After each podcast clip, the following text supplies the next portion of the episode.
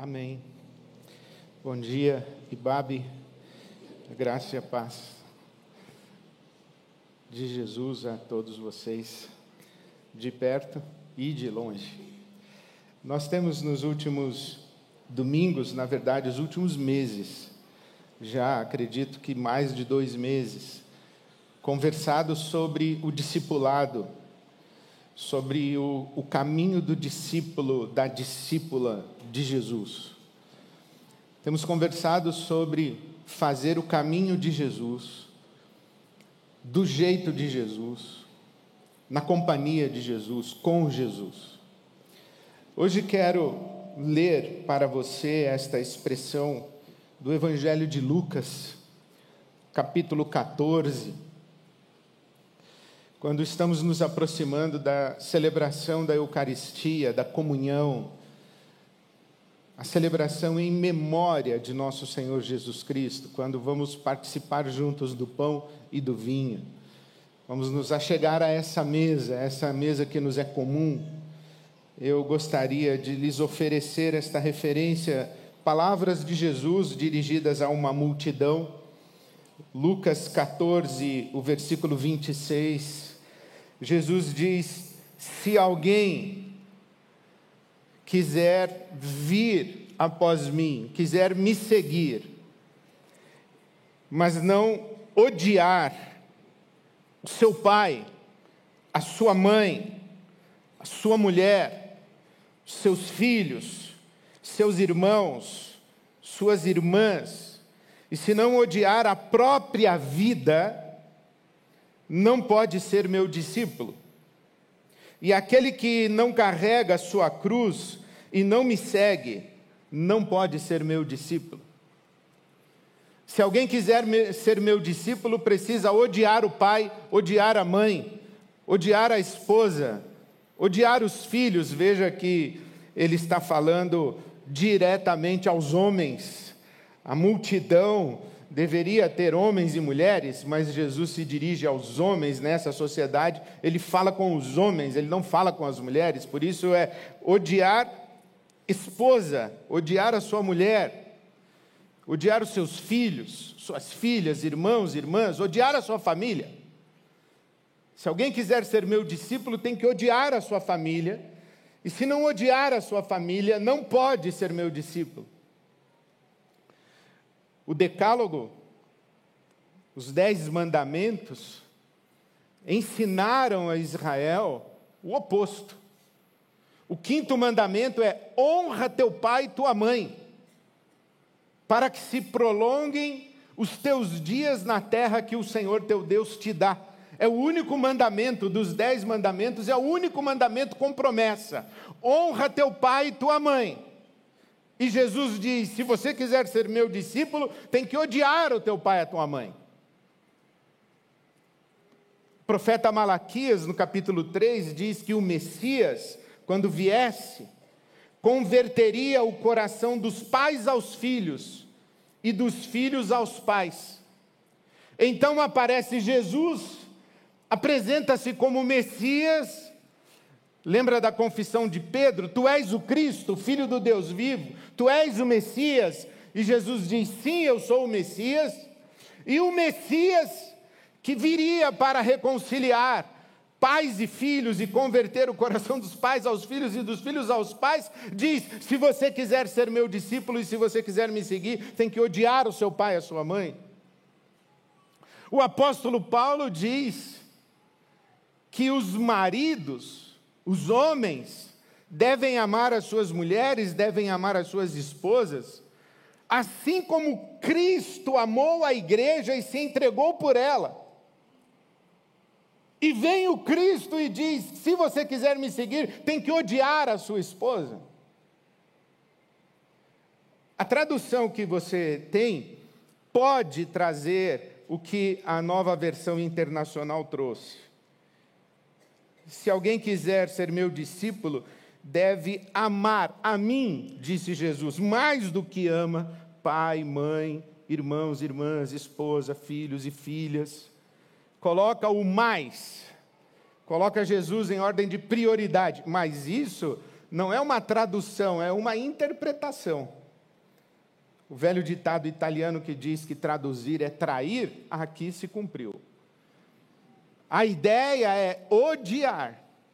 Jesus usa a mesma palavra que usa em Mateus capítulo 5, quando diz: Vocês ouviram o que a lei disse, que vocês devem amar os amigos e odiar os inimigos. É odiar. É a mesma palavra que Jesus usa quando fala que o mundo vai odiar vocês porque o mundo me odiou, em João capítulo 15. É a mesmíssima palavra. É a mesma palavra que Zacarias, o sacerdote, quando ora agradecendo a Deus a vinda de João Batista, Zacarias diz que o Messias vai chegar para nos livrar do ódio daqueles que nos perseguem. É a mesma palavra, odiar. Por isso é tão importante nós lermos a Bíblia com atenção, conversarmos sobre a Bíblia com muita atenção. Porque com a Bíblia na mão, você pode desenvolver muitas culturas com a Bíblia na mão, você pode desenvolver muitas qualidades de relações. Com a Bíblia na mão, você pode defender o ódio. Eu tenho lido ultimamente este pastor e teólogo, Brian Zend, e ele diz que Jesus diz que nós devemos virar a outra face, devemos amar os inimigos, mas nós podemos discordar de Jesus e usar a Bíblia para discordar dele. Brian Zend diz que com uma Bíblia na mão você pode defender a vingança e o ódio. E ele cita, se você ainda não leu, a Bíblia é um livro perigosíssimo. Né? Você sabe que a Bíblia é um livro perigosíssimo. Então, por exemplo, no capítulo 15 do primeiro livro de Samuel, no Velho Testamento, Samuel, sacerdote, profeta, vai falar com o rei Saul. Estou citando o primeiro livro de Samuel, capítulo 15. Samuel vai falar com o rei Saul e diz assim: Olha, eu sou o profeta e o sacerdote que ungiu você rei, e eu trago um recado de Deus para você. Os Amalequitas, um povo amalequita, eles maltrataram Israel quando Israel estava saindo do Egito depois dos seus anos de escravidão. Agora chegou a hora da vingança. Recado de Deus para o rei Saul pela boca do profeta Samuel. Vá à terra dos amalequitas e mate todos, homens, mulheres crianças e bebês recém-nascidos. Está na Bíblia. Um Deus que ordena a vingança, o genocídio, a morte de crianças recém-nascidas. Está na Bíblia. Outro dia eu vi um grupo de pastores respondendo perguntas e alguém disse: Um cristão pode ter arma, revólver? E um pastor disse assim: Pode e deve. Se eu morasse nos Estados Unidos que permite, num estado lá que permite armamento, eu teria uma ponto .50 na cintura. Imagina. Do jeito que o Brasil está, imagina eu chegando aqui com a ponto .50 na cintura e a Bíblia na mão. Tá. E ele citou a Bíblia. Ele citou Êxodo capítulo 22, que diz o seguinte: Se um ladrão entrar na sua casa e você o matar, não tem problema algum. Então veja que interessante, né? Um pastor citando a Bíblia, dizendo que é legítimo ter um revólver na cintura e é legítimo e bíblico matar um ladrão que invade a sua propriedade. Bom, com a Bíblia na mão, você pode fazer um monte de coisa. Com a Bíblia na mão, você pode ser racista. Com a Bíblia na mão, você pode ser homofóbico. Com a Bíblia na mão, você pode ser machista. Com a Bíblia na mão, você pode ser violento, armamentista. Você pode defender, inclusive, o direito de matar. Com a Bíblia na mão, você pode ser vingativo. Com a Bíblia na mão, você pode construir uma cultura de ódio. Inclusive, você pode citar Jesus e citar literalmente Lucas 14, 26, que Jesus mandou odiar. Com a Bíblia na mão, você pode chegar no almoço da sua família, com aquele pedaço da sua família que é incrédulo, das trevas, com aquela parte da sua família que são os filhos do diabo, e você pode odiá-los em nome de Jesus, com a Bíblia na mão. Por isso a Bíblia é um livro perigoso e, e a Bíblia é um livro que precisa ser lido com cuidado.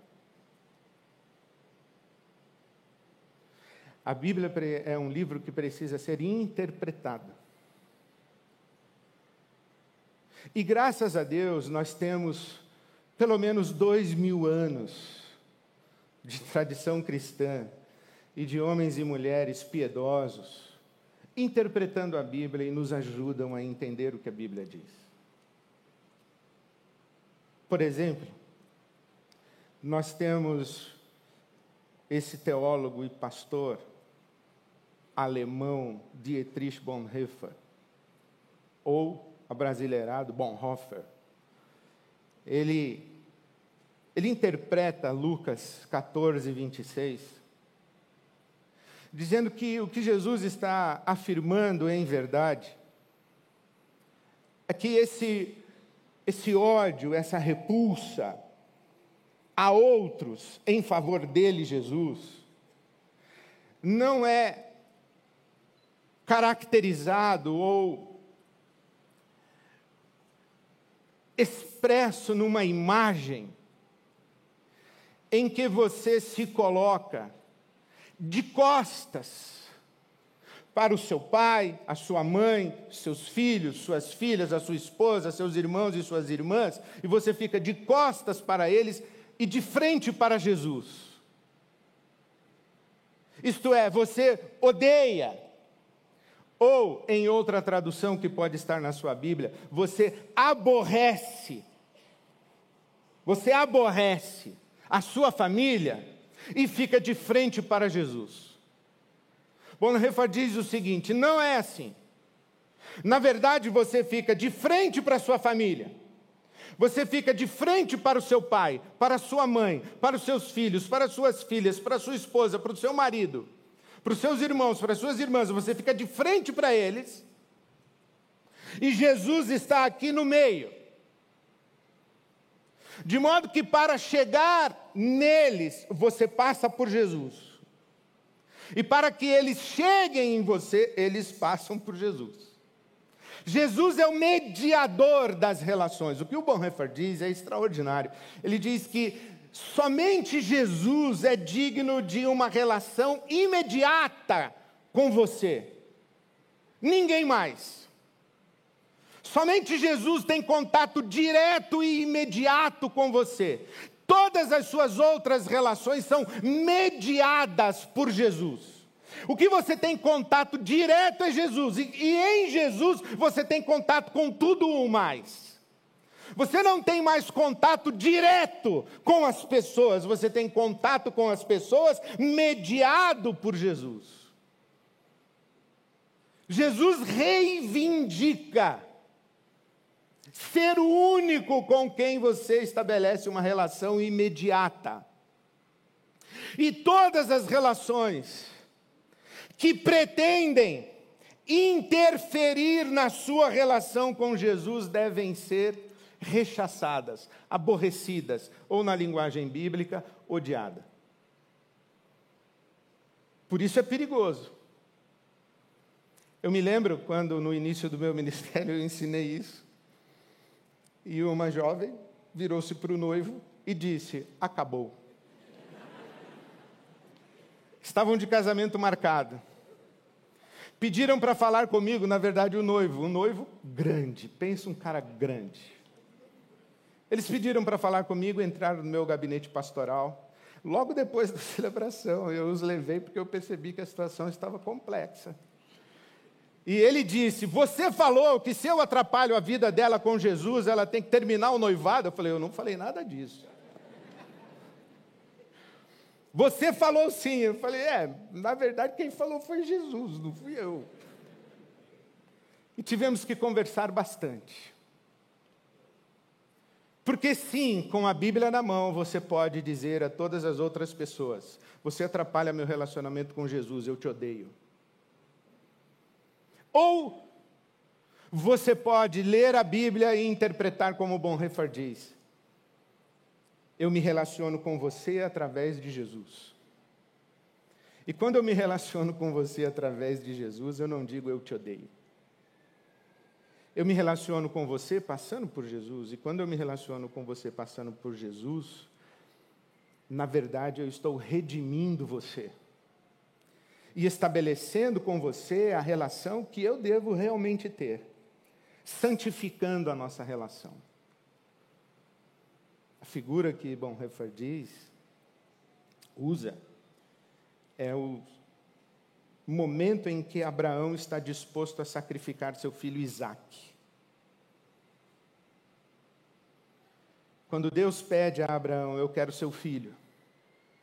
E Abraão vai ao altar, disposto a consagrar a Deus a vida de seu filho. Na linguagem bíblica, Abraão vai ao altar disposto a odiar o filho, aborrecer o filho, em favor de Deus que pede o sacrifício. Nesse momento, Deus interrompe e diz: Para, toma teu filho, porque eis um cordeiro, sacrifica o cordeiro e não o filho.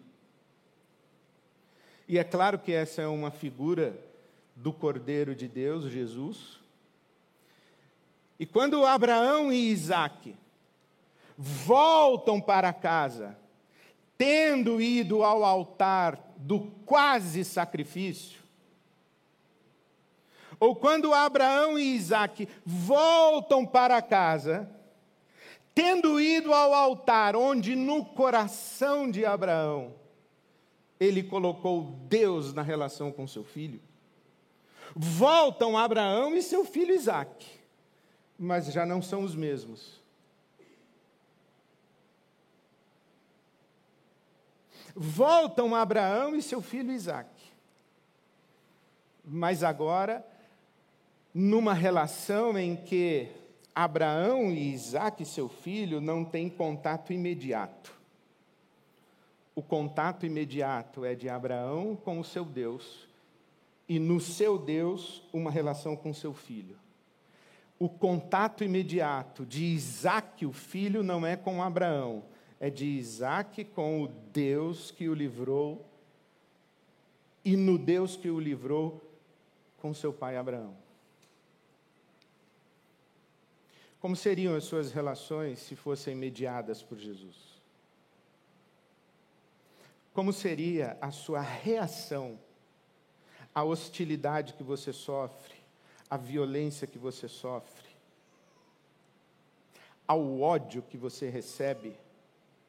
se você conseguisse perceber que esse ódio que vem contra você passa primeiro em Jesus. Como seria a sua reação se aquela pessoa que vem agredir você e bate a sua porta desce de cara com Jesus? Porque é assim que eu imagino quando acontece comigo. Quando alguém odiento, odioso, hostil, violento, bate a minha porta, eu imagino isso, que quem abre é Jesus. Pois não? Quer falar com Ed?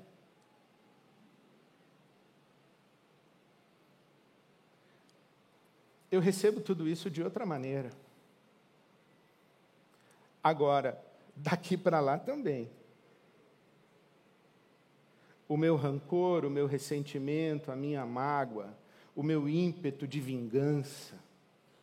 Quando eu bato a sua porta e Jesus abre e me diz: Pois não? Quer falar com quem? Quer fazer o seu ódio passar por mim? Quer fazer o seu ressentimento passar por mim? Quer fazer a sua mágoa passar por mim antes de chegar lá? para encontrar o seu irmão, a sua irmã? Porque, na verdade, quando Jesus se estabelece como mediador de todas as nossas relações, o que ele faz não é suprimir as nossas relações familiares, afetivas e fraternas e de sororidade. Jesus não subtrai pessoas da nossa vida. Jesus acrescenta a nossa vida. Mateus capítulo 19, Jesus diz: Aqueles que, por amor a mim,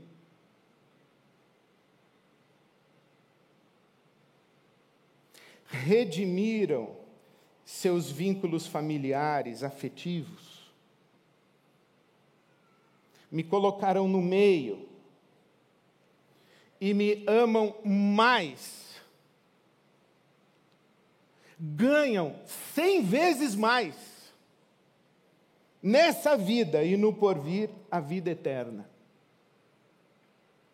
O que Jesus está dizendo é que antes dele entrar na minha vida para ser o mediador de todas as minhas relações, eu tinha um pai, uma mãe, dois irmãos. Depois que Jesus entrou na minha vida, eu tenho muitas mães, muitos pais, muitos irmãos, muitas irmãs. Quando alguém vai até Jesus dizendo: Ei, Jesus, sua mãe está lá fora querendo falar com você. Jesus diz assim: Minha mãe, meu pai, meus irmãos são aqueles que fazem a vontade do meu Pai que está nos céus. O que Jesus faz é ampliar o nosso senso de família. Por isso que todos nós aqui, inclusive, nos chamamos uns aos outros de irmãos e irmãs. Então imagine como seria o mundo se você entrasse no metrô acreditando que naquele vagão estão seus irmãos e suas irmãs. Imagine como seria o mundo se você postasse nas suas redes sociais, acreditando que você está falando com seus irmãos e suas irmãs. Imagine como seria o mundo se aquela atendente do caixa, ao falar com uma senhora, uma velhinha qualquer, se dirigisse a ela como quem fala com sua mãe? Como seria o mundo se as nossas relações fossem mediadas por Jesus Cristo, nosso Senhor? Eu pergunto se haveria lugar para racismo, se haveria lugar para xenofobia, se haveria lugar para machismo, se havia lugar, se haveria lugar para violência, hostilidade, vingança, ódio. E aí você diz: Ah, Ed, você está sonhando. Eu não. Eu sou seguidor de Jesus. Foi assim que ele me ensinou a viver e ele disse: Ed, se você quiser vir atrás de mim, pensa o seguinte: a partir desse momento em que você decide andar no caminho que eu faço, do meu jeito e comigo, você não se relaciona com ninguém mais senão através de mim.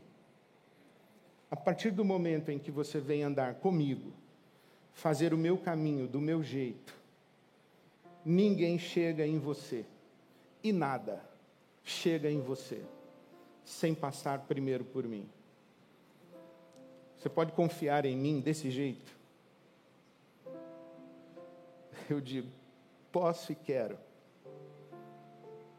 Eu não quero encarar o mundo com cara limpa eu quero encarar o mundo com cara de Jesus. Eu quero encarar o mundo mediado por Jesus. Lembra o que Jesus diz aos seus discípulos, dizendo a Pedro: Para trás de mim? Então, é sempre atrás de Jesus. Eu vou falar com a minha mãe, Jesus chegou. Eu chego e Jesus chegou. E Jesus chega primeiro. Você vem falar comigo? Então, você chega em mim, mas primeiro você passa por Jesus. É assim que eu tento viver, é assim que eu tento seguir, é esse o caminho que eu tento fazer. Isso me dá segurança,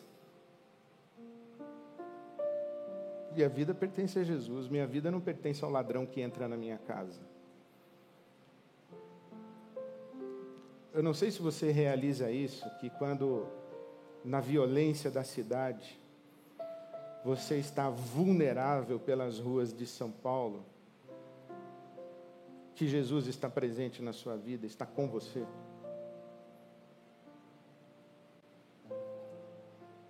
Não sei se você realiza isso, que quando um médico entrega para você um diagnóstico, quem lê primeiro é Jesus. Imagina isso. Jesus pega o envelope com seu exame. Hum, lê aí. Passa por ele primeiro. Imagina isso. Se você está atrás de Jesus, é assim. Agora você pode encarar na frente.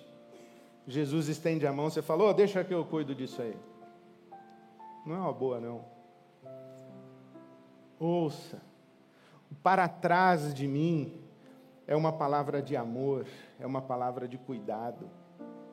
Para trás de mim. Fica atrás de mim. Agora lembre, quando você for na direção de alguém, Lembre que Jesus chega primeiro. Eu imagino Jesus olhando para mim, tem certeza que é isso que você quer falar? Fala para mim que eu vou dizer para ele. Os nossos temores, as nossas dores, as nossas raivas, as nossas angústias os nossos desejos de maldade passam por Jesus e são dissolvidos e redimidos. E aí sim a gente constrói uma grande, grande, grande família. Eu, eu desejo isso para você, que você ande atrás de Jesus. Que você, andando atrás de Jesus, que você se sinta realmente seguro, segura sem medo. Sem medo. Jesus está com você. Sem medo. E desejo que todos os seus impulsos e ações na direção do mundo e da vida, eles sejam tão sintonizados com Jesus que no encontro com você as pessoas sintam que estiveram com Jesus. Então vamos à mesa. Vamos celebrar o Cordeiro de Deus que que entrou na nossa vida, nos redimiu, redimiu a nossa história e redimiu as nossas relações e nos fez uma só família. Bem-vindos, bem-vindas à mesa de Jesus.